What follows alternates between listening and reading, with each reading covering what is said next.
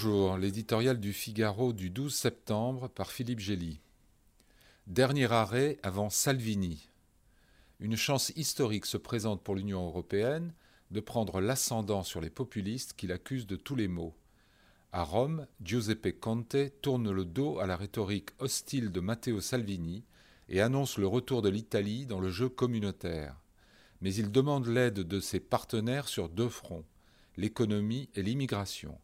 Le pays peine à tenir son déficit sous le plafond de 3% du PIB et affronte en première ligne les vagues successives de migrants traversant la Méditerranée.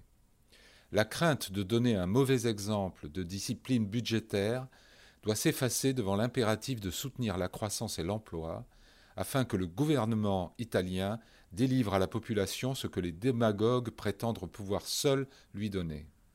Et une véritable politique européenne de l'immigration doit se mettre en place pour reprendre le contrôle des frontières de l'UE, dissuader en amont les candidats à l'exode et gérer collectivement ceux qui passent entre les mailles du filet.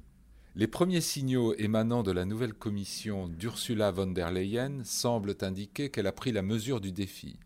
Elle a confié la supervision des économies européennes à l'ancien Premier ministre social-démocrate Paolo Gentiloni, et sa dénomination contestée du portefeuille de la protection du mode de vie européen augure peut-être d'une prise de conscience du fait que les populistes prospèrent tous sur une immigration incontrôlée.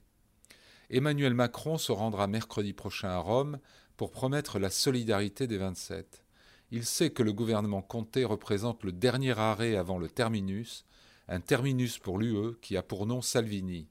Le plus puissant des nationalistes européens conspue le premier gouvernement italien né à Bruxelles et lui promet une opposition de tous les instants, politique et dans les rues, jusqu'à ce qu'il provoque des élections anticipées. Le jour où il obtiendra les pleins pouvoirs qu'il demande, il sera trop tard pour déplorer l'inaction de l'UE.